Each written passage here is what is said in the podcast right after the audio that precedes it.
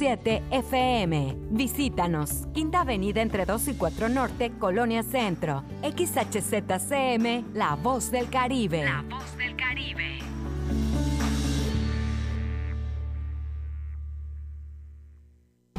En estos momentos comienza Por la Mañana. Quedan con ustedes Porfirio Ancona y Dana Rangel. Dana Rangel y Porfirio Ancona. Con el primer informe del acontecer mundial, nacional y local. Comenzamos.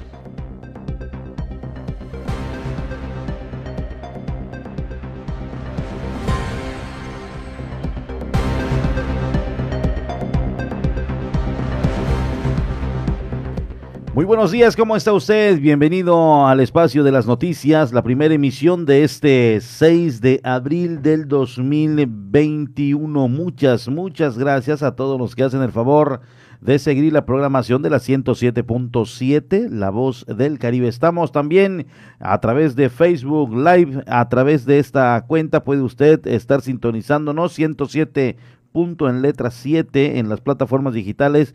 De igual manera en YouTube estamos como La Voz del Caribe. Muchas gracias a todos. De esta manera damos inicio con la información correspondiente a esta mañana, a esta mañana de martes 6 de abril del 2021. Ya está lista nuestra compañera Dana Rangel con la información y sobre todo con la frase del día. Así es, muy buenos días, buenos días Porfirio, buenos días a Estelita también y buenos días a toda la gente que muy amablemente ya prendió la radio para escuchar por la mañana esta primera emisión de noticias en el cual la verdad es que somos afortunados de poder llegar hasta su hogar, afortunados de que usted nos permita pues eh, realizar este trabajo que tanto nos apasiona y acompañarlo durante las primeras horas de la mañana. Por supuesto que tenemos la frase del día, pues para comenzar con el pie derecho, para comenzar positivos y creo que es una frase que nos va a ayudar muchísimo para lo que vamos a platicar el día de hoy y es de nada más y nada menos que de Gandhi. No hay caminos para la paz, la paz es el camino y vaya que necesitamos tomar ese camino, la paz. Pero bueno, por lo pronto, siendo las 7 con 34 y escuchando todo esto, motivándonos a tener un día agradable, un día lleno de paz y tolerancia, vamos a presentarle los avances para el programa. Así es, y bueno, el que se está reportando, mi estimada Dana, es precisamente Simitrio Peña. Antes de iniciar, mandó manita arriba. Excelente, Simitrio. Bendecido día nos dice, muchas gracias. Llega puntual para escuchar los avances. Así es, damos inicio con los avances de la mañana.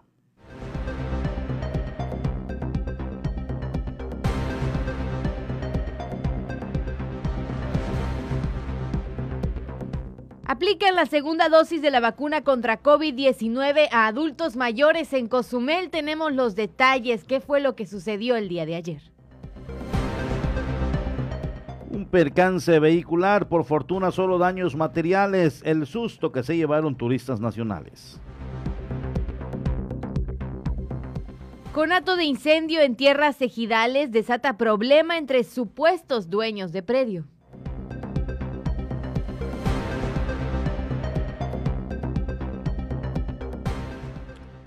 Se genera la inconformidad. Eh, justamente en esta jornada de vacunación tendremos también los detalles. Tenemos también las estadísticas arrojadas por la Dirección de Seguridad Pública durante las vacaciones de Semana Santa.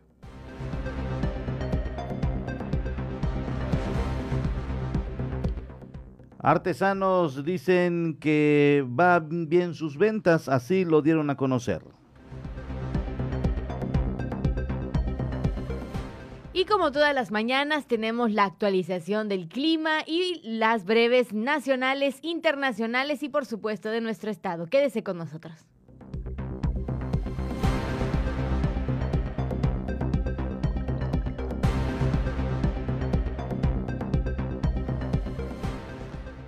Muchas gracias. Qué bueno que usted está en sintonía de la 107.7 La Voz del Caribe. Estamos totalmente en vivo eh, aquí en la isla de Cozumel para el macizo continental. Estamos desde Puerto Morelos, Puerto Maya, Puerto Aventuras, Playa del Carmen, Costa de la Riviera Maya y muchas gracias aquí en la isla de Cozumel en las colonias de esta bella isla eh, que tenemos diariamente gente que nos va sintonizando y prefiere estar informado a través de estos espacios. Muchas gracias a todos, bienvenidos. Dana.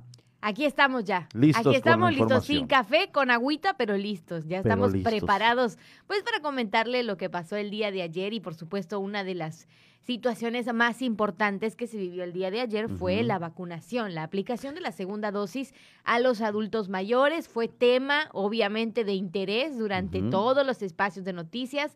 Eh, aquí en la isla, entonces vamos a platicar un poquito de esto, no sin antes invitarlo a que también usted externe su opinión 987-873-6360 para que pueda compartir su opinión con nosotros o también escribirnos directamente en la casilla de comentarios en nuestra publicación, en nuestra transmisión que está completamente en vivo a través del Facebook 107.7, el punto con letra. Cada opinión es bienvenida, cada opinión es bien tomada, así que por favor escríbanos a raíz del tema la vacunación el día de ayer.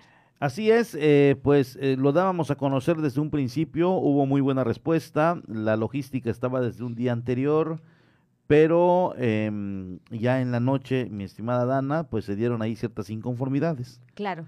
El hecho es que eh, no se no alcanzó la vacuna para toda la gente que estaba formada y esto me refiero al tema de o, o a la institución del IMSS. Mm, Ahí no alcanzó la vacunación, eh, o sea, la dosis para los adultos que se dieron cita y generó cierta inconformidad.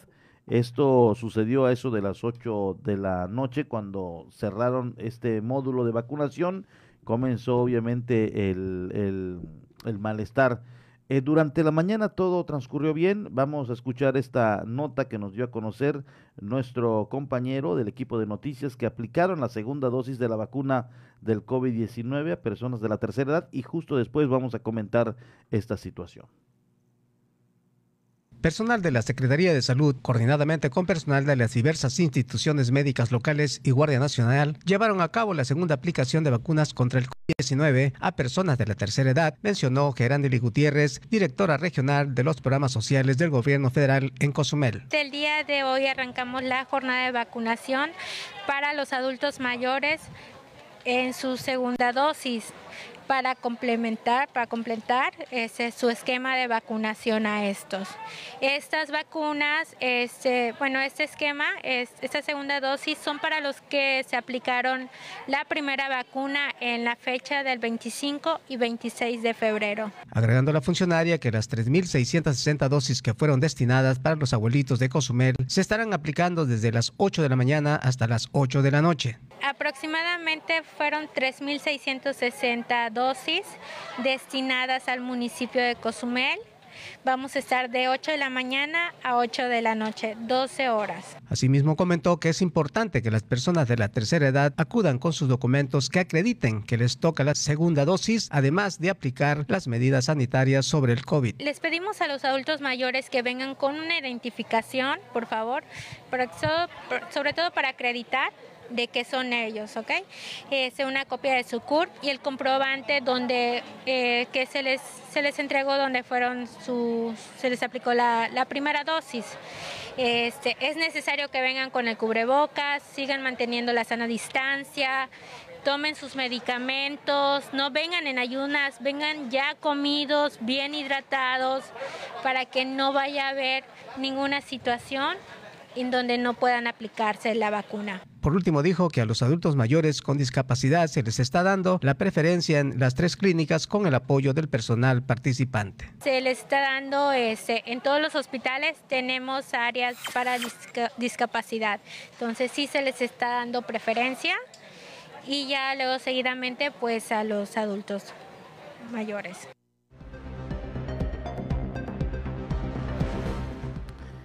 Allá está la información. Esto transcurrió durante el día. Todo parecía indicar que iba a estar bien. Ahora la inconformidad es que se quedó gente en la fila. No fue avisada hasta el momento ya del cierre del módulo. eh, se les dijo que ya no habían vacunas y esto por supuesto generó eh, el malestar Dana y, y es un problema que ya lo habíamos comentado con anterioridad. Los esquemas que se aplican, la logística que se está aplicando en ocasiones pues no no no no es eh, creo yo eh, la que esté demostrando eficiencia para en un momento dado atender a la comunidad. Claro, sí. Ayer hablábamos de dos situaciones, ¿no? La primera, pues, es de la organización, de cómo se iba a, a gestionar, de qué manera iba a resultar. Y la verdad es que también estuve leyendo en redes sociales algunos comentarios, pues, de la población que mencionaba que la mayoría de los adultos mayores se encontraba haciendo fila bajo el sol. Ayer, la verdad es que pegó bastante, bastante calor al mediodía y era algo, pues, preocupante para las personas mayores, que dónde estaban los apoyos, que si se iban a llegar de alguna u otra manera, pues em, alguna ayuda para que ellos no tuvieran que estar tanto tiempo bajo el sol, etcétera, etcétera, etcétera. Hubo bastante incon- inconformidad nuevamente en cuanto al tema de la organización.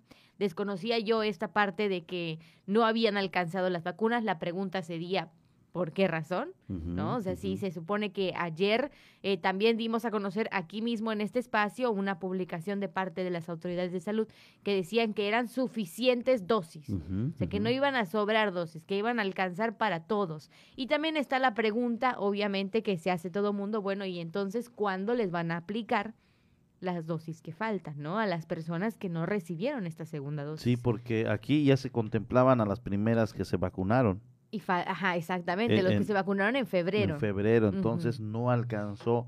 Aquí la pregunta, ¿será que llegó gente que se vacunó en marzo? Eso, pero Y no deberían de haberlo, ¿no? Sí, pero gente llega. Suponemos, suponemos. Estamos ser- pegando de Sí, suposición. porque aquí eh, estaba contabilizado para los que en un momento dado no tenían la segunda que se desde febrero, Ujú, porque no alcanzó.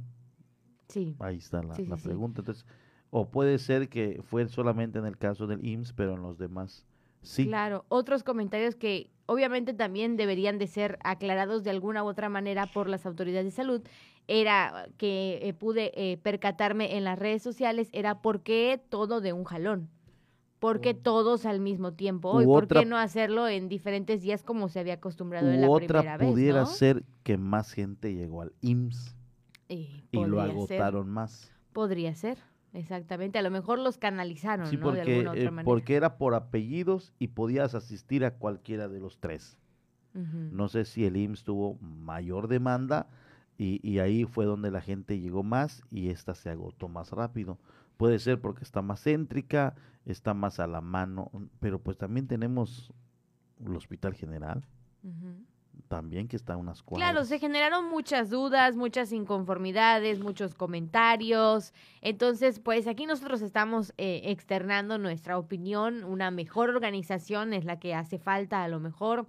Este, y por supuesto que, que es que alcancen las dosis más que otra cosa, ¿no? Que podamos terminar o completar el esquema de vacunación. Geraldili Gutiérrez obviamente platicó con los inconformes y mencionó de que ya se está gestionando más vacunación y se va y ayer se le pidió a la gente que se registre, a la que no le tocó, para que en la siguiente Sean los sean primeros. primeros y de esta manera se acabe con la segunda jornada en cuanto a los adultos mayores que se vacunaron en febrero.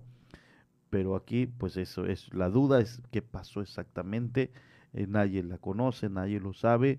Y aquí venía precisamente, mi estimada Dana, el, cuestionamiento de toda la comunidad, el cuestionamiento precisamente de algunos eh, analistas eh, en cuanto a temas nacionales, políticos por supuesto, y también de economía y demás, es por qué no se aplicó el esquema que por años ha funcionado, el de la Semana Nacional de Vacunación, eh, donde en una semana se, se vacuna a millones de gentes, de personas en todo el territorio mexicano. Es decir, em, ya se cuenta con una estructura, ya se cuenta con experiencia, se cuenta con las instituciones y, y- y es lo que precisamente eh, se ha cuestionado mucho. En esta se está experimentando y ya se hizo de varias maneras y no, simple y sencillamente no no hay una logística que, que esté debidamente organizada, eh, que no se quede gente inquieta, que, que, que den y alcancen las vacunas. Pero bueno, ya, y no es cuestión tampoco de Claro. es una instrucción que viene de la federación que solamente la catan, digo aquí tampoco ella es responsable, pero ayer sobre ella eh, y, y algunas enfermeras. Otra de las cosas, las enfermeras y el personal médico solo aplican no tiene nada que ver con la logística, con el esquema, esto ya viene ya eh, dicho, ya viene instruido y ellas solamente se basan en aplicar el biológico y Gerald Dili ver que todo eh, vaya de acuerdo a como lo tienen indicado las instituciones federales, el ayuntamiento apoyar en la cuestión logística, es decir, se sale de las manos de los organizadores locales. Sí, claro. Son muchas cosas, son muchas eh, cuestiones, muchos datos que tienen que manejarse. Obviamente es una organización pues bastante, bastante grande, pero bueno, por lo pronto esto es lo que podemos comentar de lo que sucedió el día de ayer en cuanto al tema de vacunación. Mira, y llega un mensaje de María Elena Rivera, a quien le agradezco y tiene toda la razón. La, la- la- comunidad o el registro que se tiene de personas mayores cambia y esto sí se tiene que también considerar. Hay gente que a lo largo de estos dos meses cumplió 60 años y ellos se incorporan al rango de atención y a lo largo del año hay gente que cumplirá 60 años y van a decir que ya pasó la fecha. Las vacunas así deben ser contempladas. Bastante interesante el Bastante comentario. interesante el Claro. comentario. Conforme se van atrasando la- el esquema de aplicación, en ese lapso de tiempo, gente cumple año y ya quiere su vacuna Todos queremos la todos, vacuna. y todos quieren su vacuna y llegan al módulo y ya tiene 60 años, entonces saca de, de la fila a los que les pertenecía.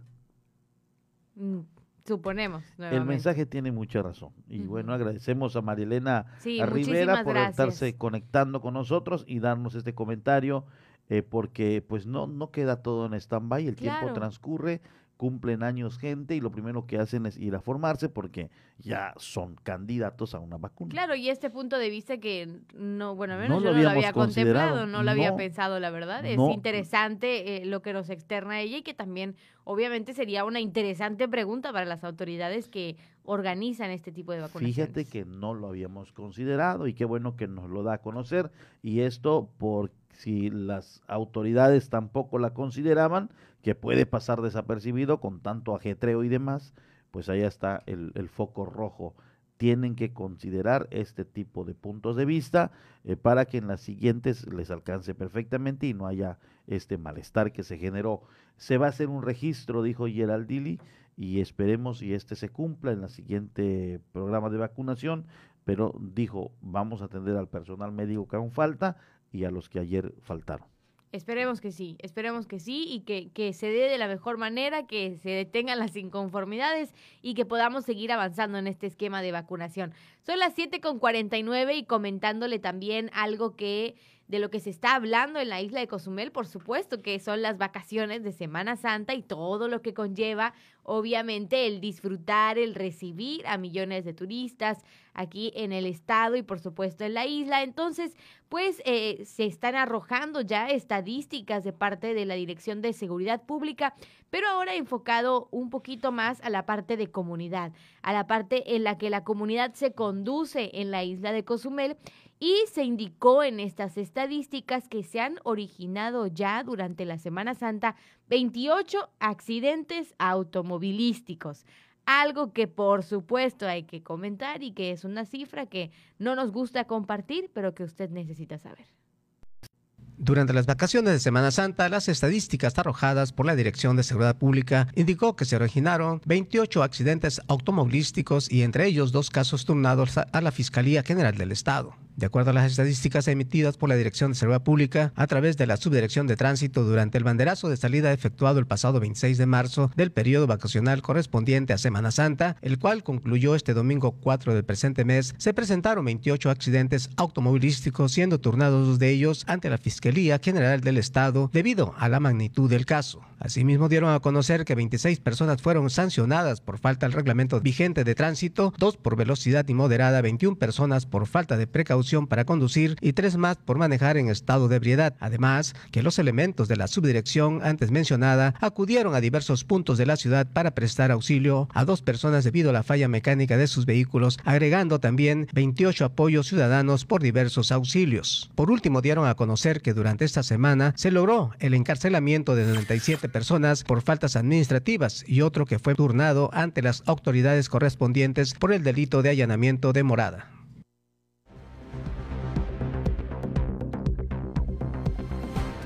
Allá está la información. Nos viene llegando otro mensaje, lo leímos con mucho gusto. Ya están, eh, ya estamos cansados de tanto registro que no funciona para nada. Eso del registro es una manera burocrática de zafarse del problema. Son acciones concretas de organización lo que se requiere. Allá está el mensaje. Exactamente, que cae en lo que venimos platicando, que es mayor organización, es, son muchas cosas, Porfirio, las que se tienen que tomar en cuenta durante las próximas, este, obviamente para las próximas esquemas de vacunación que se van a aplicar en la isla. Digo, ya hicimos eh, tres pruebas, ¿no? Ya, ya pasaron tres veces en las que se están aplicando estos, estas vacunas, entonces ya deberíamos de de ir ajustando eso que no está funcionando, que como bien dices, ¿no? Es parte de una organización que viene un poquito más allá arriba, pero que se tiene que acoplar a la localidad en la que vives. También debería de haber esa libertad de acoplarlo a las necesidades que cada comunidad representa.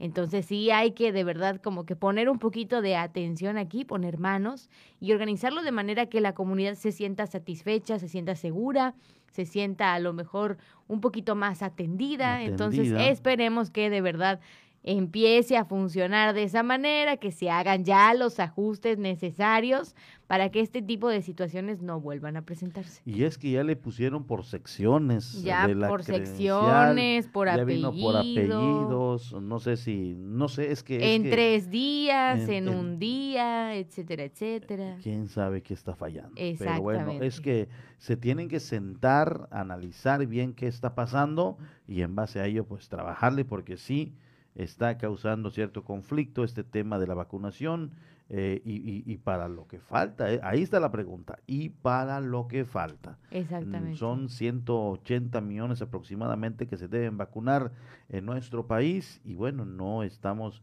yendo conforme a los calendarios, conforme eh, están yendo otros países, Estados Unidos está más o menos sobre el millón diario, es decir, que en menos de un año ya tendrá vacunada toda su comunidad y eso esperemos nosotros para nuestro país, aunque lo veo muy, muy difícil. Exactamente. Bueno, esto en cuanto al tema de vacunación, pero retomando así un minuto súper mega rápido lo que platicábamos en la nota anterior, esto de los 28 accidentes automovilísticos en nuestra isla, qué importante es retomar este tema de la educación vial, qué importante es que comunidad aprendamos, vamos a decirlo así, a manejar como se debe, a tener en cuenta muchas cosas, también este, obviamente se habla de accidentes causados por personas que manejan en estado de ebriedad, aunque usted no lo crea, que todavía, ¿verdad?, suceden este tipo de accidentes automovilísticos, pero bueno, ¿qué hay que hacer también? Reforzar.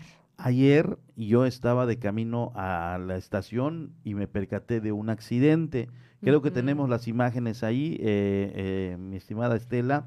Resulta que un vehículo venía sobre la 2, al llegar al cruzamiento de la 2 Norte con 25, se dan un brutal encontronazo. Por fortuna, yo considero eh, que la verdad eh, ambos, ambos eh, estructuras de esos automóviles aguantaron porque se dieron un señor encontronazo, pero de inmediato llegaron ahí algunas personas para ver si podíamos ayudar en algo. Y yo también me acerqué, vi que solamente fue el susto. Es decir, daños materiales. Creo que ya estamos viendo imágenes en este momento. Eh, la siguiente es, es eh, de un vehículo rojo, un matiz rojo que se asoma mucho en la 25 y aquí me decían algunos ciudadanos de que comúnmente se dan accidentes porque hay una construcción que obstruye la visibilidad em, y este vehículo rojo eh, sale demasiado, saca el cofre saca la punta o la trompa o el copirote, como usted le quiera llamar, se asoma demasiado y un vehículo de estafeta pues le da, eh, se impacta contra él. Eh, ambos vehículos resultaron con daños, el rojo, el matiz de rentadora, con daño considerable, eran a eso de las 5.20 de la tarde. ¿A qué voy? Que es el, el horario donde se están registrando accidentes porque gente está yendo a regresar los vehículos a las rentadoras para alcanzar un, barco de la ruta federal, entonces vienen despistados temerariamente manejando, pensando en su ruta y se pierden obviamente de las vialidades y ahí viene el guamazo. Entonces aquí es eh, importante como locales tomar en consideración todo ello. Ciudadanos piden un tope en este cruzamiento. ¿Tú qué opinas al respecto? Porque dicen ellos que a la semana hay dos, tres encontronazos. Imagínate, o sea, y, estamos hablando no solamente de esta parte de los topes, también estamos hablando de que no es el único lugar en donde habemos personas que independientemente de la estructura que no te deja ver, también me ha tocado de haber personas que nos estacionamos en lugares donde no debemos y tapamos la visibilidad al cruzar una esquina, al doblar una esquina. Son muchas situaciones, ¿no? También habíamos platicado anteriormente de esta poca educación que a lo mejor se le da a las personas a las que se le renta un automóvil o una motocicleta y vemos cómo entran en sentido contrario o no saben dónde dar la vuelta o están acelerando en un lugar en donde no necesitas eh, llevar cierta velocidad. Entonces son muchas cuestiones en cuanto al tema de la educación vial en nuestra isla que necesitan eh, obviamente ser ocupados y que al menos nosotros, yo vuelvo y soy eh, amiga de este tema, nosotros educarnos en cuanto, por ejemplo, al cinturón de seguridad. Ahorita, como tú mencionabas, pues no pasó a más, no hubo este, algo que lamentar en cuanto a persona, pero Imagínate si sí, ¿no? O sea, el, encontronazo daba A. No me di cuenta si traían el cinturón de seguridad, eh, pero este encontronazo era fácil para que alguien se pueda salir por las ventanillas, porque fue brutal el, ruido a una cuadra a la redonda, se remolinó ahí gente y me dio gusto el, ver cómo ciudadanos cozumeleños salían con alcohol porque había una persona desmayada que después reaccionó y, ya le dio una crisis eh, nerviosa, eh, una joven eh, que, y, obviamente el, chico que iba manejando de aproximadamente 26, 28 años, gente que joven que está viniendo a hacer obviamente el trabajo tal vez en Cozumel, viene a pasar un día con la novia, con la esposa, muy jóvenes ellos, pero me dio gusto ver que gente se preocupó. Eh, gente local llamó a la ambulancia, gente local dio parte a la rentadora, los chicos estaban prácticamente aturdidos y vaya, no era para menos, el, encontronazo fue brutal. Entonces, em, hay que tomar precaución, efectivamente, como bien dices, desafortunadamente es un destino turístico que llega gente que no tiene, el, eh, obviamente, la, la familiaridad con la vialidad de la ciudad y se dan este tipo de percances. Afortunadamente, en el caso de ayer, solo daños de consideración. Y a eso súmale que muchos de nosotros, pues lamentablemente, a veces no sabemos cómo conducir o se nos olvidan las clases que nos dieron al momento de otorgarnos entonces sí hay que tomar en cuenta muchísimas, muchísimas cosas. Pero como bien diría, no, el problema ya está. Ahora, ¿cuál va a ser la solución? Usted también puede decirnos como cuál sería la solución, externarnos opinión. 987-873-6360 en cuanto a este tema. A mí me gustaría que se revise la estadística y si diariamente o cada dos, tres días se está dando un percance en este sitio, tope sobre la que tiene preferencia o tope sobre la que eh, en un momento dado tiene alto, que es la 2 con el cruzamiento de la 25 para los cozumeleños me gustaría a mí que haya una solución y obviamente no se sigan dando este tipo de percances porque puede ser fatal y entonces ya no le veo el caso en el que se estén colocando las. Después de ahogado el niño se tapa el pozo como que no tiene ya sentido. la frase del día de hoy, apúntela por favor. La frase del día de hoy, así que por favor tómela en cuenta. Eh, mi estimada Dana, se está dando allá en Isla Mujeres malestar le, eh, la ruta federal se paralizó de acuerdo a las transmisiones que se están llevando a cabo. No les han pagado el salario a los trabajadores de la naviera de ultramar y no se presentaron a trabajar. Los barcos están en Puerto Juárez, está vacío el muelle, la gente amontonada porque quieren salir hacia el macizo continental por sus aviones, por citas médicas, por trabajo y no pueden salir. Ya, eh, obviamente, Ángel Mendicuti, nuestro compañero corresponsal en Isla Mujeres, está ya de inmediato trasladándose a Puerto Juárez para que nos dé cuenta de lo que está pasando en estos momentos y le tendremos a detalle la información. Una situación lamentable la que se está viviendo, y pero bueno, no es eh, ahí responsabilidad de los trabajadores, sino que es de la empresa que no está cumpliendo porque eh, pues no les ha pagado el salario y esto es sagrado cuando uno es eh, remunerado, cuando uno es asalariado. Imagínate, imagínate, ¿no? Y aparte la afectación que debe de La estar dejando en la gente, como tú dices, ¿no? Hay que cruzar por trabajo, por viajes, por cuestiones médicas, eh, son cosas que no se pueden descuidar de esa manera, ¿no? Ángel Mendicuti está en camino, eh, Dana, y en un momento más le vamos a estar enlazando para ver qué nos cuenta de lo que en estos momentos se está viviendo allí en Puerto Juárez por gente que quiere entrar a Isla Mujeres y en Isla Mujeres por gente que quiere salir eh, por diferentes circunstancias al macizo continental. Exactamente, me imagino como que trasladar ese problema aquí, imagínate el caos que surgiría. Eh, de ¿no? plano, el de el plano. tener este tipo de problemas. Pero bueno, sí, en unos minutos tendremos más información. Antes de irnos a las breves estatales, pues también, y regresando un poquito más al tema de Cozumel, eh, por lo pronto tenemos esta estadística en cuanto a accidentes automovilísticos, pero Protección Civil reporta saldo blanco durante la primera semana de vacaciones de Semana Santa. Saldo blanco durante los primeros días de este periodo vacacional de Semana Santa en Cozumel. Isaac Domínguez Cruz, subdirector de Protección Civil, señaló ante el número importante de bañistas, todo transcurrió de forma tranquila. De parte de la dirección, eh, tenemos hasta ahorita un saldo blanco en las playas públicas, las que abordamos los, guardavidas.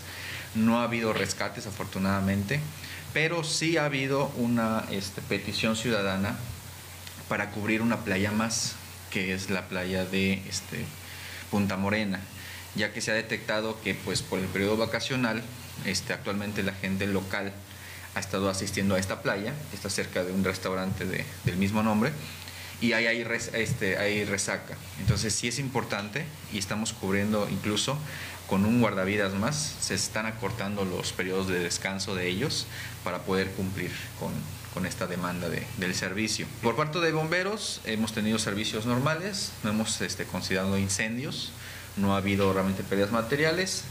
El único incidente de, pues, de llamar la atención fue el que tuvimos el día de ayer por la tarde, que es una volcadura precisamente cerca de esta playa eh, Punta Morena, en el que un vehículo pues sale de la cinta asfáltica y queda ahora sí que llantas para arriba. Afortunadamente solo fueron daños materiales, no hubo pérdidas humanas, ni de eh, vacacionistas que estuvieran cerca de la playa, ni por parte del conductor. Añadió, ante un aumento de cozumeleños, fue necesario ubicar elementos de guardavidas en la playa conocida como Punta Morena. Aclaró, existen voluntarios dentro del cuerpo de guardavidas en la isla. Entre ellos, argumentó el entrevistado, pudieran estar los próximos a contratar para formar parte del grupo de salvamento.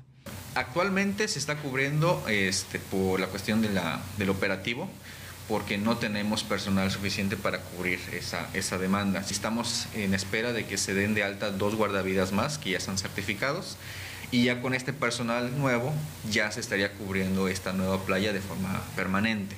Existe conciencia en la comunidad al arribar a las playas. A pesar de ello, el personal encargado de rescates recibe malos tratos por parte de algunos que no tienen esa cultura de prevención, afirmó Domínguez Cruz. Hay uno de ellos que está certificado como guardavidas, ya tenemos sus documentos y tiene casi cerca de un año que está viniendo a apoyar al, al- al grupo. Entonces, él sería de las primeras dos adquisiciones de, este, de los nuevos guardavidas que les comento. Obviamente ya hizo conecte con, con el personal, ya sabe cómo está la, la, este, la situación. Ella es voluntaria también, estábamos en espera igual que se realicen las, las contrataciones. Ella es, eh, no le podemos llamar extranjera, ella es de padres extranjeros, ella viene de Estados Unidos, pero tiene muchísimos años radicando en Cozumel, tiene muchos años trabajando con, con, este, con diferentes hoteles y actualmente es parte del cuerpo de, de guardavidas en el punto de voluntariado.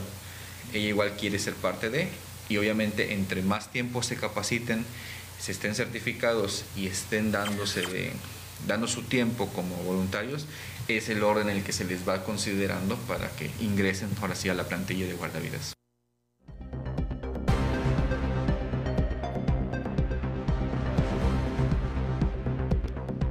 8 con 6 minutos. Así se va la noticia. Así se va rápido. Así de rápido. Veloz. Exactamente. Por lo menos, eh, por lo pronto, perdón, por lo menos. Por lo pronto, saldo blanco en cuanto a Semana Santa. Esperemos continuar así.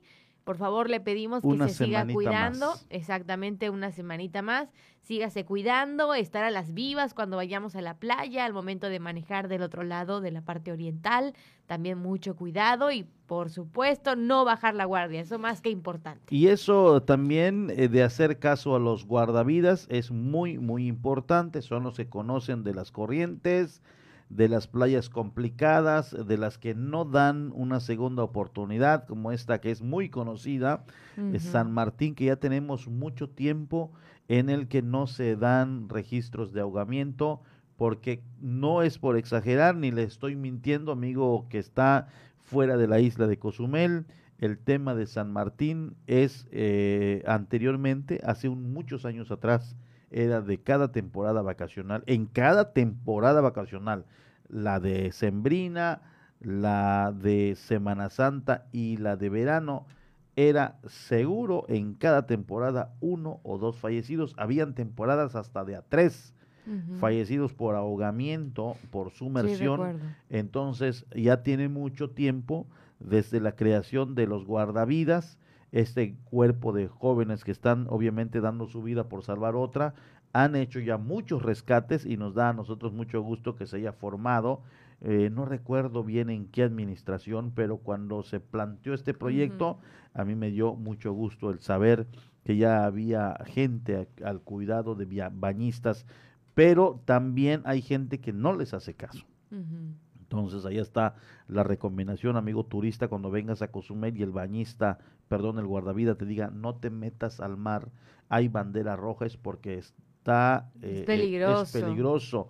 Eh, si lo haces estás atentando contra tu vida y hasta la de él, porque eh, pues no quiere tener obviamente actividad un guardavida, porque cada que hay actividad es porque su vida también está en riesgo. Entonces hay que hacer caso. Claro que sí, hay que hacer caso. Bueno, siendo las 8 con 8, le platicamos que vienen las breves estatales, pero al regreso también vamos a hablar del conato de incendio en las tierras ejidales y también esperamos tener ya la actualización en cuanto al tema de Isla Mujeres. Así es. Al regreso de las breves estatales. A las breves del Estado. Aquí en Cozumel clausuran fiesta de judíos, le ponen fin a una reunión de más de 700 personas en un domicilio particular en la isla. Un festejo con más de 700 personas para marcar el fin de la Pascua judía fue clausurada la noche de ayer por autoridades de la Dirección de Prevención de Riesgos Sanitarios acompañados de Guardia Nacional y la Policía Quintana Roo. La actividad había sido organizada por una asociación de israelitas y atrajo a gente de todo el estado, aunque se realizó en un domicilio particular de la colonia Andrés Quintana Roo, contaba con taquilla y varios shows musicales. Autoridades sanitarias ya habían sido alertadas sobre este festejo y de forma sorpresiva arribaron con la fuerza pública para suspender las actividades y ordenarles a la gente a que se retiraran. Paralizada la ruta federal de Isla Mujeres que conecta con el macizo continental, la falta de pago presuntamente está ocasionando que no se muevan los navíos. En ambos muelles hay gente que quiere entrar a la isla y otra que quiere salir por cuestiones de trabajo, empleo, conexión de vuelos y demás. De esto le estaremos informando en unos momentos más adelante.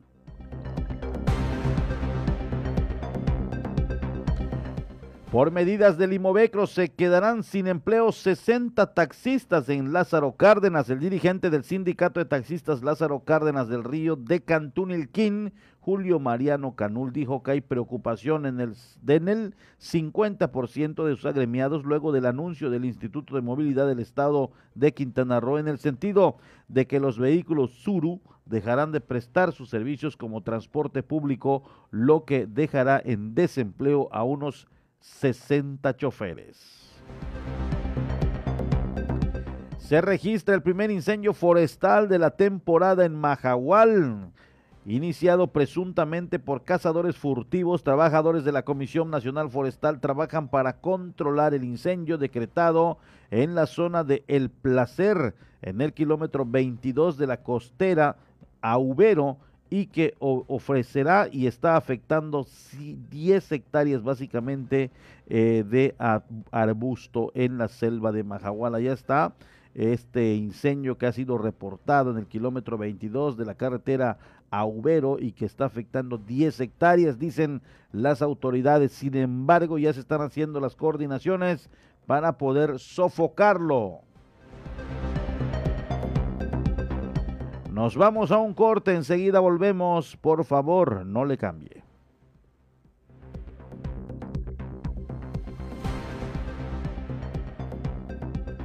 Vamos a una pausa. Estás en Por la Mañana.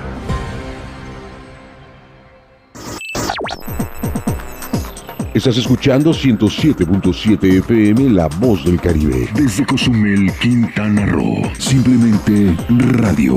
Una radio con voz. La Voz del Caribe. Big Churro. Combínalos como quieras. Churros más grandes y más ricos. Ven y prueba nuestros más de 30 centímetros de sabor. Deliciosos, crujientes y recién hechos. Big Churro. Combínalos como quieras.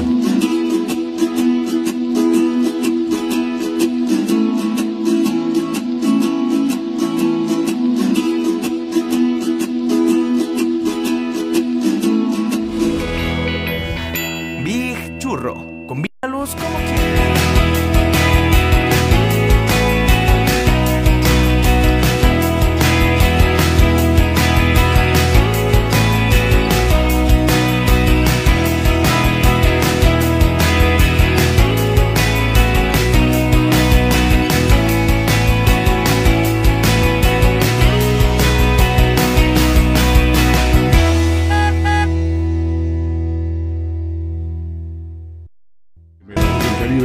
El tiempo de hacer una mirada global y saber lo que sucede en el mundo a través de la ONU en minutos. De lunes a viernes a las 11 de la mañana y a las 5 de la tarde aquí en 107.7 FM, La Voz del Caribe, la voz del mundo. Este domingo en la Hora Nacional, la escritora y poeta Sandra Lorenzano nos platicará acerca de la capacidad de resistencia que nos ofrece la poesía. También el etnomusicólogo Rubén Pastor hablará sobre cómo los ritmos prehispánicos resuenan contra viento y marea en la música de nuestros tiempos.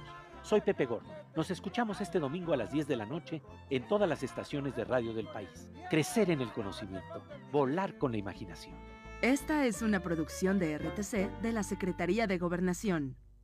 Duele todo lo que estamos viviendo duele hasta el alma. Pero si algo tenemos las y los mexicanos, es que siempre nos unimos y salimos adelante. Así que no importa si odias la política, lo que realmente importa es sanar a México. Sanar los trabajos perdidos, la inseguridad, los centros de salud. En RSP queremos sanarte a ti. RSP, sanar a México. Visita redes sociales progresistas.org. ¿De qué estás hecho México? Recuerda la fuerza de la gente que te fundó. En ti está el espíritu de la lucha, no por elección, sino por consecuencia. No elegimos ser guerreros. La adversidad nos hizo herederos de mujeres guerreras, de filósofos, ingenieros y emprendedores. Y nosotros no cabe la derrota. Hoy más que nunca México, recuerda de qué estás hecho. Fuerza por México. Las mentiras caen por su propio peso. La improvisación y la incapacidad agravaron la enfermedad y el dolor. El fanatismo y la irresponsabilidad generaron más muertes que se pudieron evitar. Lo están haciendo muy mal. ¡Alto!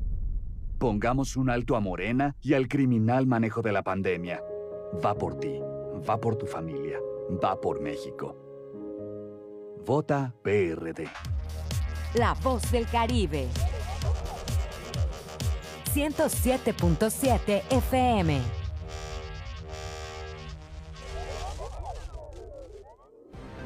Por la mañana está de regreso con la información.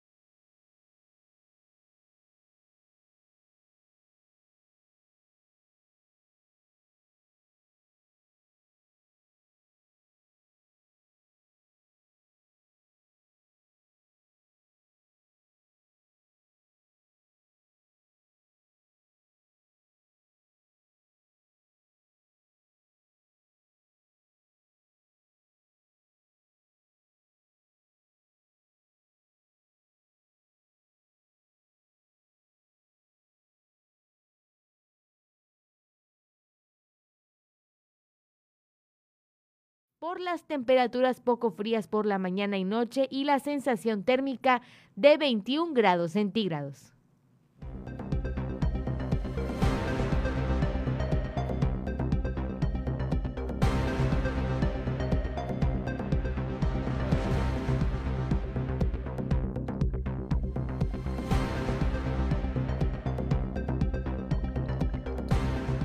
Muchas gracias. Aprovechamos eh, también para darle a conocer para servicios legales Cozumel, tu tranquilidad es su prioridad, ya sea para pensiones alimenticias, divorcios, custodias, arrendamientos y todo lo que usted necesite en cuanto a derecho familiar, civil y corporativo. Encontrarán una solución para ti. Pide tu asesoría y conoce sus facilidades de pago y precios accesibles y especiales para cozumeleños. Visítanos en la calle 6 Norte entre 10 y 15 Avenida de la Colonia Centro en un horario de 9 de la mañana hasta las 4 de la tarde de lunes a viernes o llama al número 987-876-9264. Servicios legales Cozumel.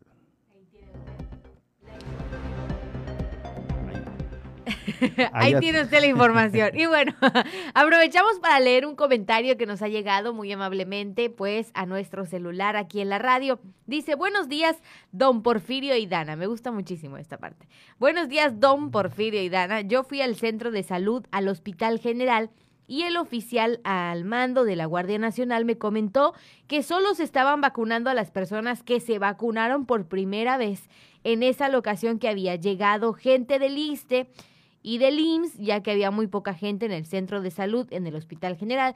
Y el comentario directo fue que las personas que se vacunaron en el ISTE tienen que hacer su segunda vacunación en el ISTE y las del IMSS en el IMSS. Gracias. Esta es la aclaración que nos da esta persona. O sea, si tú te vacunaste o tu primera dosis fue en el IMSS, tu segunda dosis tiene que ser en el IMSS. Si tú te vacunaste en el ISTE, tu segunda dosis tiene que ser en el ISTE. Porque tu registro se aclara, quedó, claro. creo que en la institución. Exactamente. Entonces, esto, esta persona no lo aclara y agradecemos muchísimo el comentario. Para futuras vacunaciones, pues usted ya sabe a dónde tiene que acudir. No por el hecho de que aquí hay mucha gente, me voy al centro de salud. No, usted tiene que ir al lugar en donde lo vacunaron. Es lo que entendemos a partir de este mensaje. De esta persona que lo vivió el día de ayer pero pues no se le dijo a la gente. Yo no tengo conocimiento de que se le haya dicho.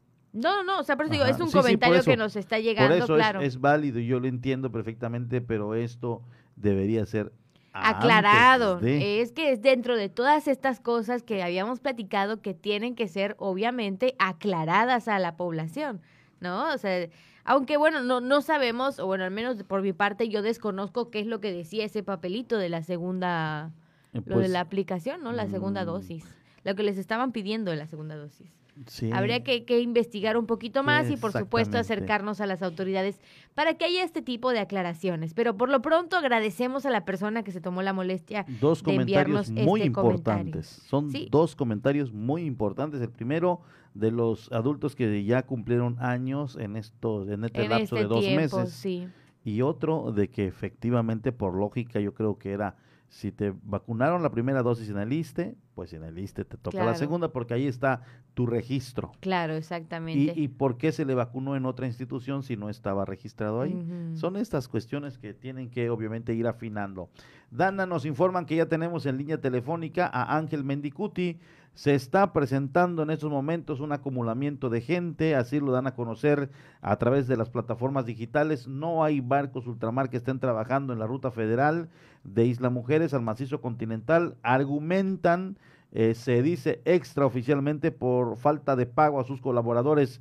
Ángel, te saludo con mucho gusto. Estás en Puerto Juárez. Eh, ¿Qué nos dices? Muy buenos días. ¿Qué tal, Porfirio? Dana, muy buenos días, muy buenos días al auditorio. Como bien lo comentas, de manera extraoficial se está ma- manejando que es una otra huelga por parte de los trabajadores de esta empresa marítima eh, Ultramar que cubre la ruta Puerto Juárez, Isla Mujeres y viceversa. Pero pues estamos aquí en el lugar, aquí en Puerto Juárez, en Cancún, y pues ya se reanudaron las corridas hacia Isla Mujeres. Sin embargo, unas 400 personas se vieron afectadas en el primer cruce de las 6 de la mañana, lo que generó gran molestia entre los usuarios, que muchos de ellos tenían que cruzar desde Isla Mujeres para sus eh, consultas médicas aquí en Cancún, Quintana Roo, y pues otros tantos desde Cancún tenían que llegar a sus centros laborales. Vaya la apatía o la corrupción de las autoridades que pues permite que la empresa Ultramar siga haciendo de las suyas, generando molestias y afectaciones a las personas, a los usuarios que diariamente realizan su traslado desde Isla Mujeres a Gran Puerto Cancún y viceversa para sus eh, labores.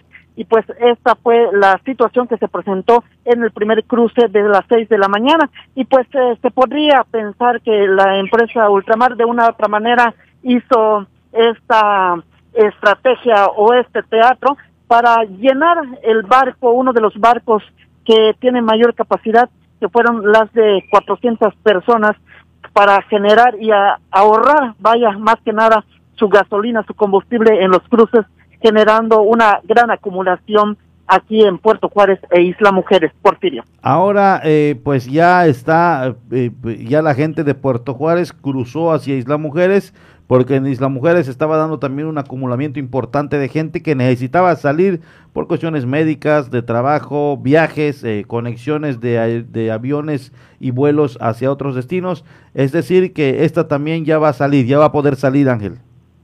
Efectivamente, efectivamente, las corridas están eh, normalizadas. Estamos viendo en estos momentos que el barco de la que salió de las 8 de la mañana está llegando con una gran cantidad de, gente. Eh, prácticamente me atrevería yo a decir que se llenó e incluso se rebasó la capacidad del barco que vino desde Isla Mujeres hacia Gran Puerto Cancún y en breve a las ocho y media se prevé que salga el siguiente barco desde Gran Puerto Cancún hacia Isla Mujeres que va con la misma eh, acumulación de gente que se había generado desde temprana hora, es decir, a las 6.30 de la mañana, el primer cruce.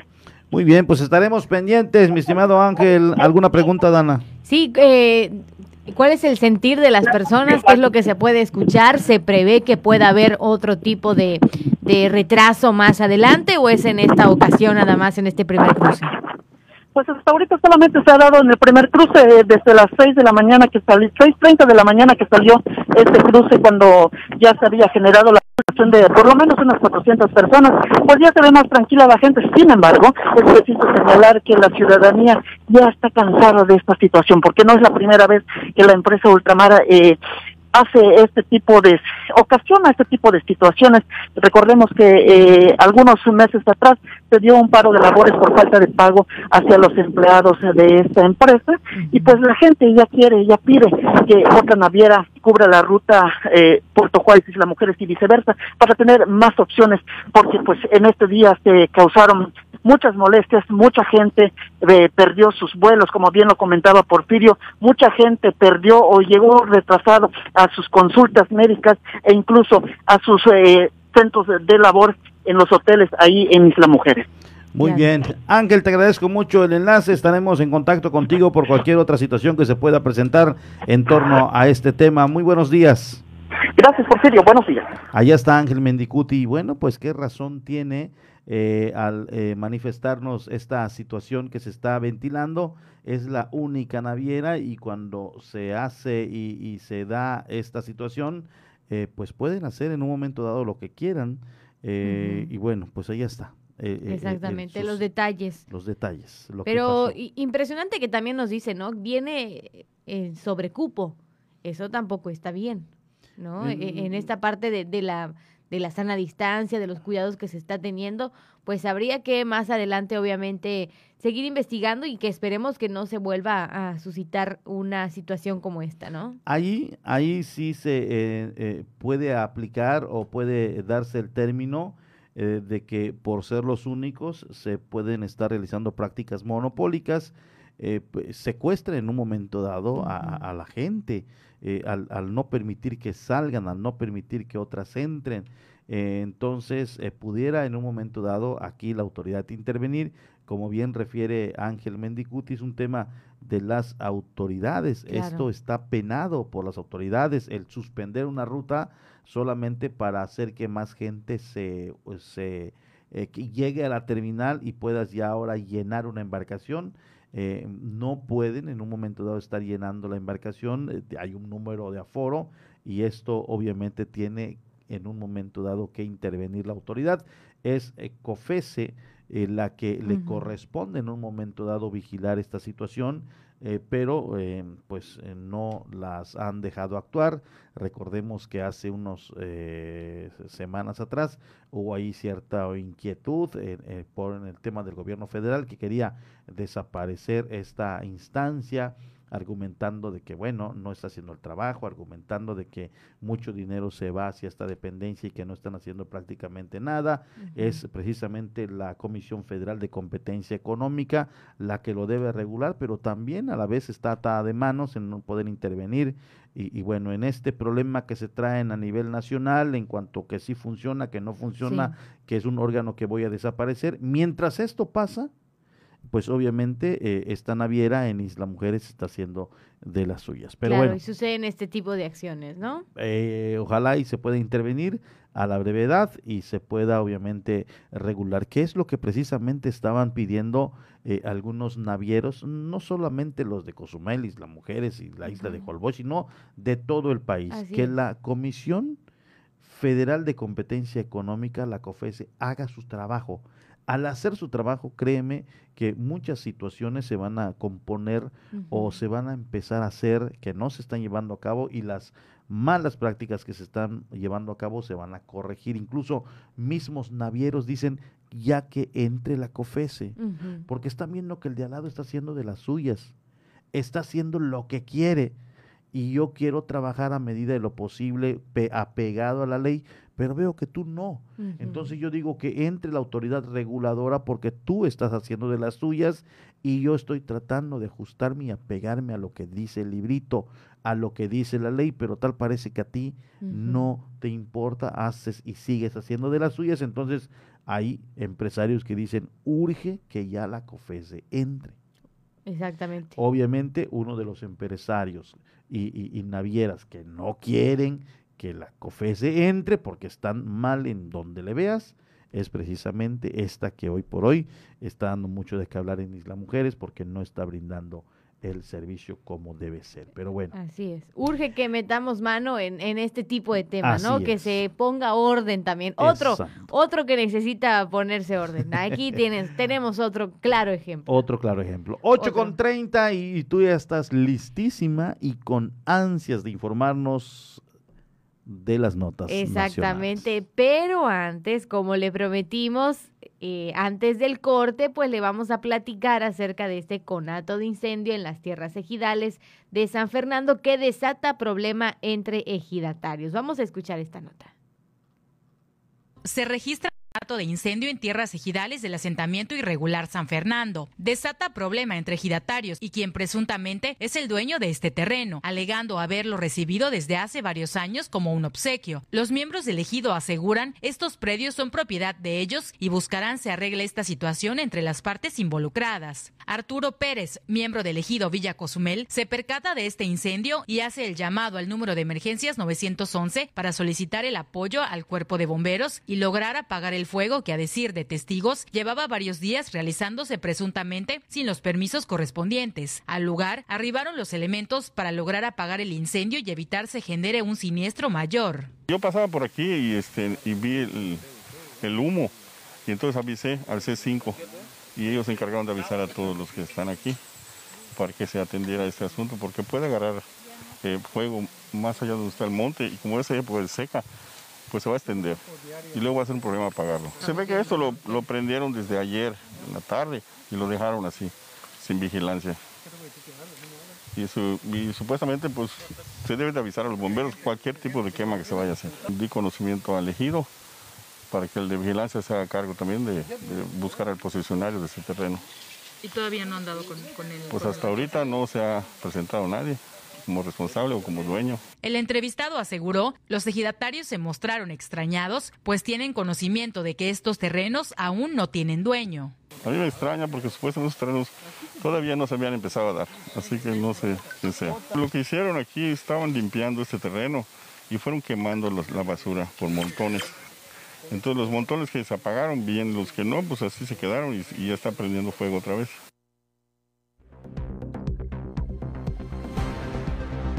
Allá está la información y bueno, ahí llegó un ciudadano y decía, este es mi terreno y por eso estoy quemando la basura. Y llega este, este ciudadano eh, que eh, entrevistaron los compañeros y dicen, a ver, a ver, a ver, aquí estos terrenos no tienen todavía dueños. Pero es que este me lo heredó mi abuelo y mi papá me lo dio a mí, mi abuelo a mi papá, mi papá a mí y, y ese es mío. No, no, no. Este terreno todavía no se entregan y es del núcleo ejidal. Papelito habla. Papelito habla. Entonces, los papeles, ¿dónde los tienes? Es que no tengo. Papelito habla, le a Y cuando se dieron cuenta los compañeros, este ciudadano que llegó se esfumó de la nada, se fue. Y se quedó este al que entrevistaron, que sí es un ejidatario reconocido. Y él mismo dice, es que en estos terrenos, en estas zonas, no hemos dado ningún terreno y tampoco siempre han estado prohibidas las ventas de los terrenos ejidales. Entonces, eh, pues allá está, por eso titulaba nuestra compañera Manu López que este problema iconato de incendio desató un problema ejidal. Esto algo que venía escondidito, ¿no? Escondido, exactamente. Nos manda mensaje eh, Diana Hernández, dice Danita, Diana Hernández no se escucha. Y nos volvió a decir Leticia Marta que no se escucha. En algún momento dado se cortó la transmisión de Facebook. Eh, no. No. Y por la FM estamos monitoreando tampoco. Pero bueno, esperemos y, y, se haya ya Estaremos pendientes, ¿no? Así es. De, cualquier cosa, pero gracias por estar ustedes también pendientes. pendientes. 8 con 34. Ahora sí. Ahora, Ahora vamos a enterarnos de qué pasa en los demás estados con Dana Rangel. Por la mañana presenta la información nacional. México suma 204.399 muertes por coronavirus y 2.445.027 casos estimados, de acuerdo al informe de la Secretaría de Salud dado a conocer por José Luis Salomía. Asimismo, el funcionario mencionó que actualmente hay 22.914 casos activos estimados y 1.791.894 personas se han recuperado de la enfermedad.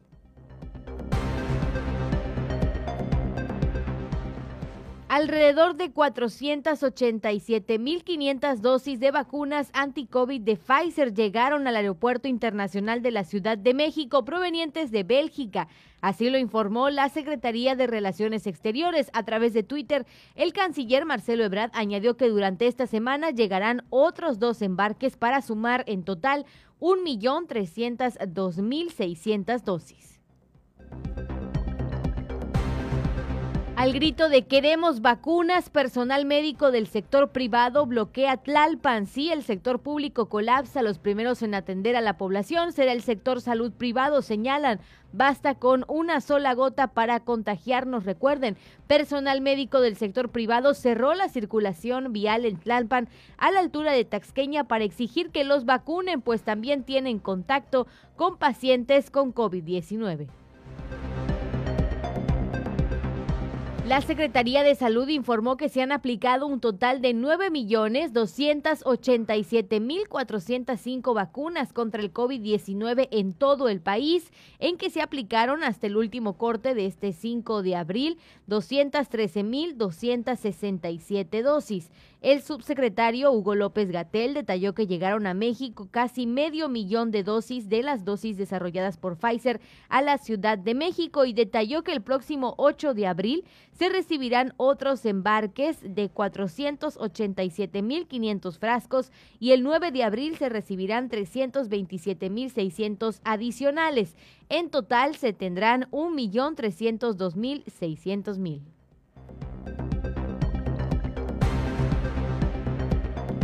Esperan vacunar a 3 millones de trabajadores de la educación para poder regresar a clases presenciales. Terminando la inmunización de adultos mayores, seguirán los docentes porque urge regresar a clases, reiteró el presidente Andrés Manuel López Obrador. Mencionó que la escuela es el segundo hogar de los niños y que estar en casa es muy individual consideró que no se pueden acostumbrar a estar mucho tiempo solos y con comunicación a distancia.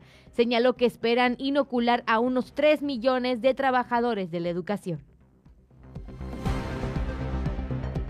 Chiapas se convirtió ayer en la primera entidad de México que reporta un regreso de vacacionistas de Semana Santa contagiados con COVID-19.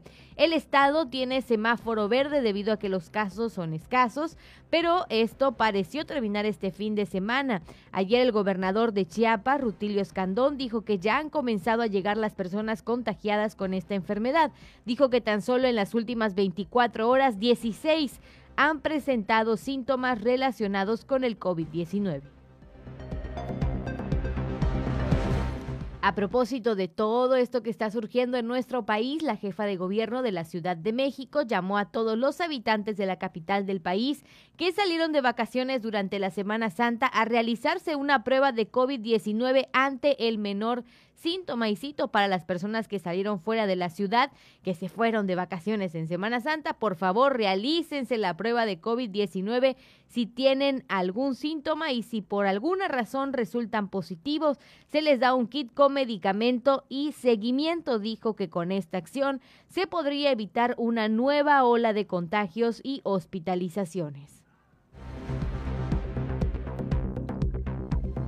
Arrestan a siete policías de Jalisco por desaparición de una familia. Continúa la búsqueda después de unas vacaciones. Tres adultos y dos menores desaparecieron en el trayecto de la Ciudad de México a Guadalajara desde el 24 de marzo por su posible relación en la desaparición de cinco integrantes de una familia. Siete elementos de la comisaría de Acatic fueron detenidos este domingo. Así lo informó la Fiscalía del Estado de Jalisco.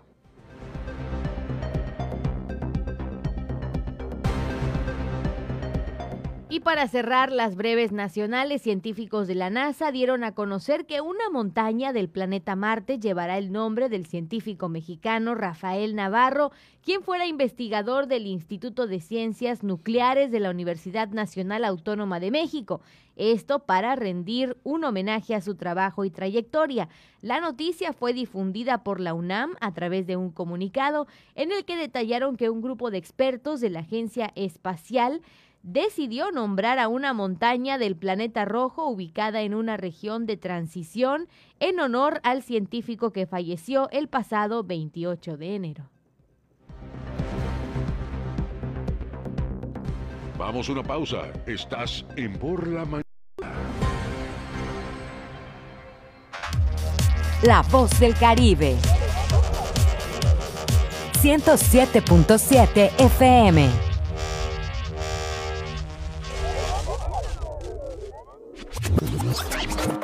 Hola, hola, ¿qué tal? Soy Aida Ramírez. Te invito a escuchar The Best Ones. La cuenta regresiva de las cinco canciones más importantes del planeta, además de los eventos más relevantes de los artistas que ocupan este listado. Te espero de lunes a viernes en punto de las 10 de la mañana, por supuesto a través del 107.7 FM, La Voz del Caribe. La carnita asada se prepara en La Voz del Caribe. Escucha a los mejores exponentes del regional mexicano con el compa de la cruz.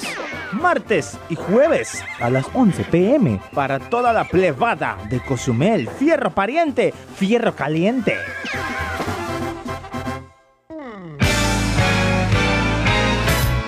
¿Qué tal? ¿Cómo están? Les saludo Alex de la Hoy. Les quiero invitar todos los sábados a las 10 de la noche a que me escuchen en el programa de Rucos Night. Es un espacio tranquilo, un espacio para escuchar música de aquellas canciones que nos acompañaron durante la década de los 70s, 80s, un poquito de los 90s, no tanto, pero sí sobre todo 70s y 80s para rucos muy rucos, pero sobre todo canciones que nos traen muchísimos recuerdos y nos hacen disfrutar, recordar aquellos tiempos cuando éramos chicos, jóvenes, niños, adolescentes o incluso un poco rucos. Todos los sábados a partir de las 10 noche, Rucos Night, con un servidor Alex de la. Ahí nos encontramos, ¿sí? A través de 107.7 FM, La Voz del Caribe.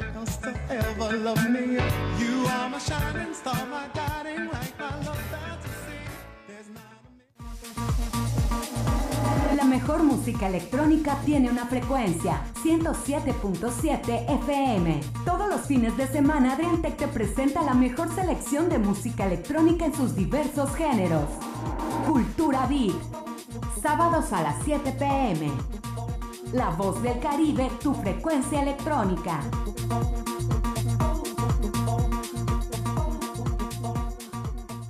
Ella es Rosa y su esposo Juan y tienen derecho a vivir con bienestar. Por eso promoveremos entregar vales de canasta básica como apoyo emergente a las personas que perdieron sus ingresos por la pandemia. Y que el gobierno invierta en producir medicinas para garantizar su abasto en todo el país. En El Verde sabemos que todas las familias mexicanas merecen oportunidades para vivir mejor. Cumplir es nuestro deber. Partido Verde. En Morena defendemos la voluntad del pueblo. Somos la voz de quienes no habían sido escuchados, quienes son la razón de la lucha por la cuarta transformación. Por eso acabamos con los excesos, los moches y la corrupción, para devolverle al pueblo lo que siempre ha sido suyo. Sigamos unidos para consolidar la cuarta transformación. Este 6 de junio, defendamos la esperanza. Vota por las y los diputados federales de Morena. Coalición Juntos Hacemos Historia. ¿De qué estás hecho México? Recuerda la fuerza de la gente que te fundó. En ti está el espíritu de la lucha, no por elección, sino por consecuencia. No elegimos ser guerreros. La adversidad nos hizo herederos de mujeres guerreras, de filósofos, ingenieros y emprendedores. En nosotros no cabe la derrota. Hoy más que nunca México, recuerda de qué estás hecho. Fuerza por México. Estás escuchando 107.7 FM La Voz del Caribe. Desde Cozumel, Quintana Roo. Simplemente radio. Una radio con voz. La Voz del Caribe. Por la mañana está de regreso con la información.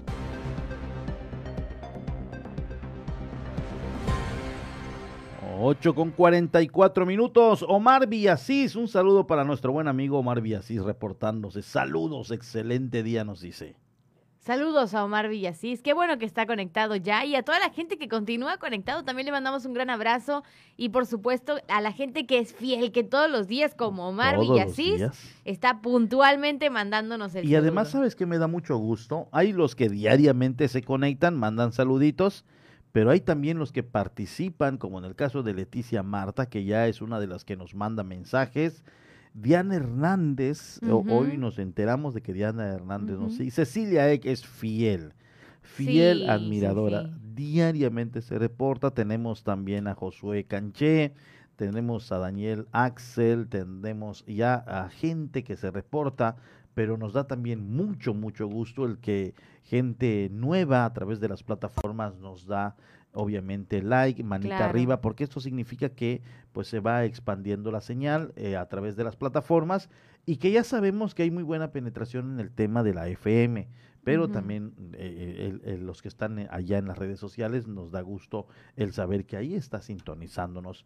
Eh, hablando de Daniel Axel, dice, ya, que me mandaron el saludo adelantado, yo también les envío uno hasta Cozumel, dice, de este, el Estado de México. Un gran abrazo, Dani. Espero que pronto puedas venir a visitar. Así es, siempre serán bienvenidos. Dana, eh, hace unos momentos cerraste las nacionales con el nombre de un científico que va a tener una montaña en Marte. En Marte. Un científico mexicano, claro. Y fíjate que este, estos de la NASA están obviamente en todo. Eh, en todo y evolucionando y además en la 107 no solamente le vamos a dar noticia local, estatal, nacional, internacional, les vamos a dar de extramundo.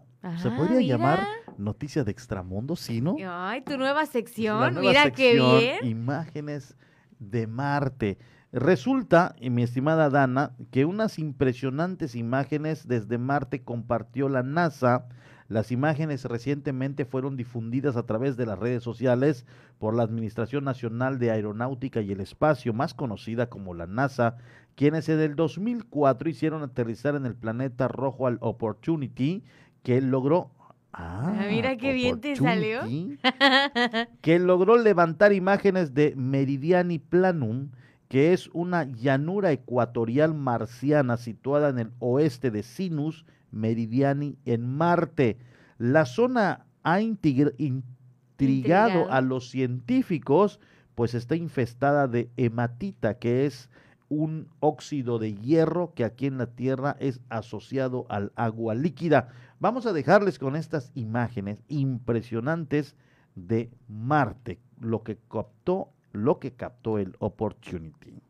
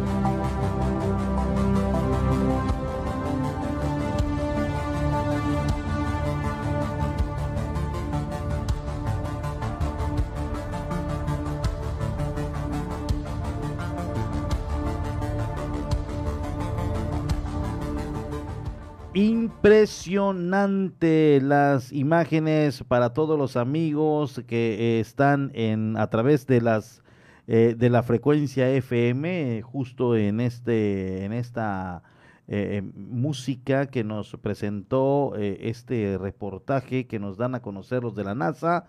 Son imágenes pues de una especie como de una de un como can ¿Cómo lo viste? Sí, es que siempre es como muy llamativo, muy impresionante ver este tipo de imágenes, ¿no? A veces es como medio indescriptible porque de alguna manera, porque desconocemos, ¿no? Porque desconocemos. Desconocemos muchas cosas de, de ese mundo, los términos y todo, pero es bastante impresionante, poder ver otro tipo de planeta. Así es, y, y, también en el Perseverance, que ya está en Marte de igual manera, están mandando unas imágenes impresionantes. Yo sigo una página precisamente de un ingeniero que nos describe eh, diariamente las imágenes que se puedan captar. Ya hay un dron allá en Marte que está captando unas imágenes impresionantes. A ver si hay manera de que en uno de estos días le podamos presentar lo que está haciendo el ingeniero Ríos, eh, que está, eh, es conocedor en la materia, eh, describe todo lo que está enviando la NASA o lo que está captando la NASA a través de sus plataformas y de lo que va subiendo a la red y, y es importante que usted vaya conociendo de igual manera. Por supuesto que sí. Entonces, ¿cómo se va a llamar esta nueva sección? Extramundo. Extramundo, no se lo vaya a perder aquí con, con mi buen compañero Porfirio Extramundo para que la noticia eh, de Extramundo. Ah, pero hasta así lo tienes que mencionar también. Así Dana, pues ya estamos en la recta final del espacio de las noticias. ¿Qué nos tienes? Ya estamos en la recta final. Claro, tenemos las breves internacionales para todos ustedes, así que vamos a conocerlas. Información internacional.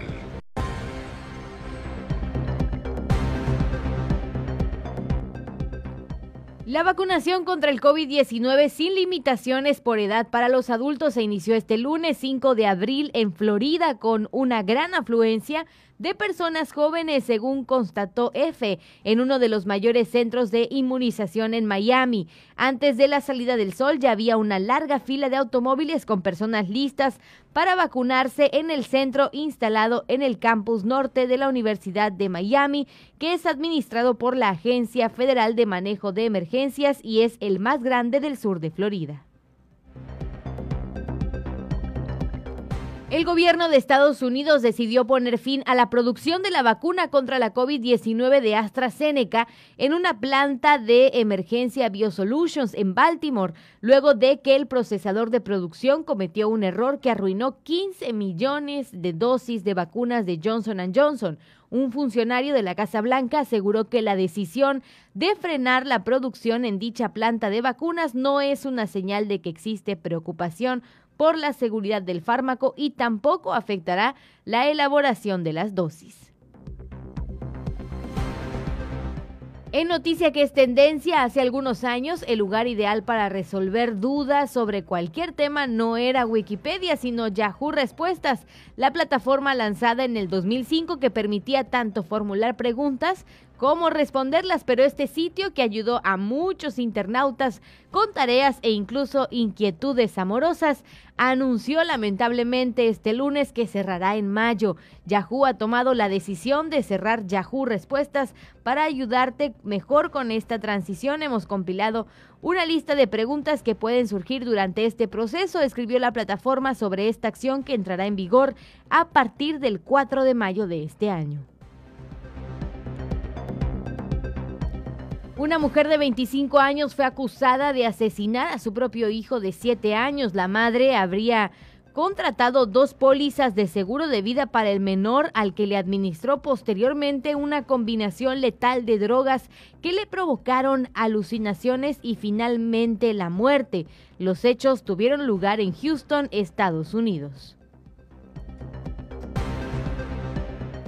Pedro Sánchez prevé que 33 millones de españoles estarían vacunados en agosto. El presidente del gobierno, Pedro Sánchez, informó que España recibirá 87 millones de dosis de vacunas entre abril y septiembre, por lo que a finales del mes de agosto estarían inmunizados el 70% de los adultos. Gloria Henry, actriz conocida por su papel de madre en la mítica comedia de la década de los 60, Daniel el Travieso, ha muerto a los 98 años. Su hija Erin confirmó al portal de Hollywood Reporter que su madre falleció el sábado, un día después de su cumpleaños, en su casa de Los Ángeles. Gloria McNary, verdadero nombre de la actriz, nació en Nueva Orleans, Luisiana, el 2 de abril de 1923. Se mudó a Los Ángeles cuando era solo un adolescente y trabajó en programas de radio, anuncios comerciales y diferentes grupos de teatro. Este martes 6 de abril el tipo de cambio promedio del dólar en México es de 20.33 pesos, a la compra se ubica en 20.34 pesos y a la venta en 20.35.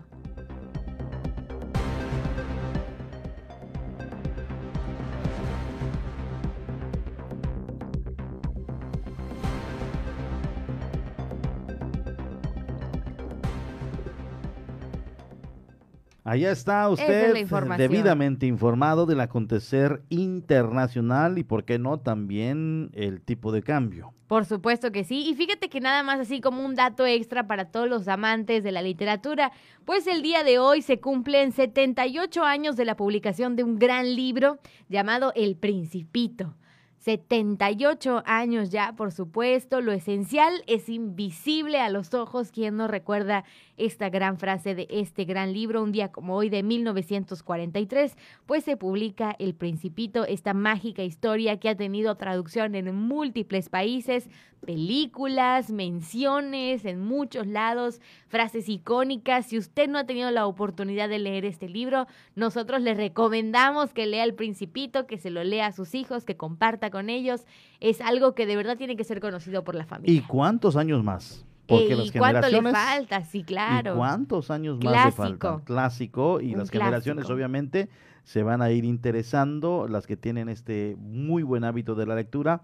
¿Y por cuántos años más? el Principito. Así es. 8 con 57. Y ya nos vamos. Y ya nos vamos. Y se terminó por el día de hoy. Por el día de hoy. Y fíjate que hoy uno de los días ¿Tú dices que eh, eh, te estabas a punto de quedar dormida? No. No. No, ¿verdad? Es, martes. Es martes todavía. Eso me pasa jueves, los viernes. Jueves o viernes, cuando sientes que los horarios. Los viernes, sobre todo. Esas dos horas del lunes, dos horas del martes y dos horas del miércoles, ya como que el jueves empiezan a cobrar factura. Ahí va. Viernes ya quieres quedarte eh, ya acostado. El viernes creo que ninguno de los dos ya sabe ni la hora ni cómo se llama. llegamos, ya llegamos así, adormilados. Pero bueno nos da siempre gusto eh, el escuchar, eh, eh, más bien mantenerle al tanto y el sentir que ustedes nos están escuchando y además que se reportan eh, a través de las plataformas y del teléfono celular. Eso nos da a nosotros mucho gusto eh, porque ese es el propósito de que usted nos siga y esté enterado de las noticias a través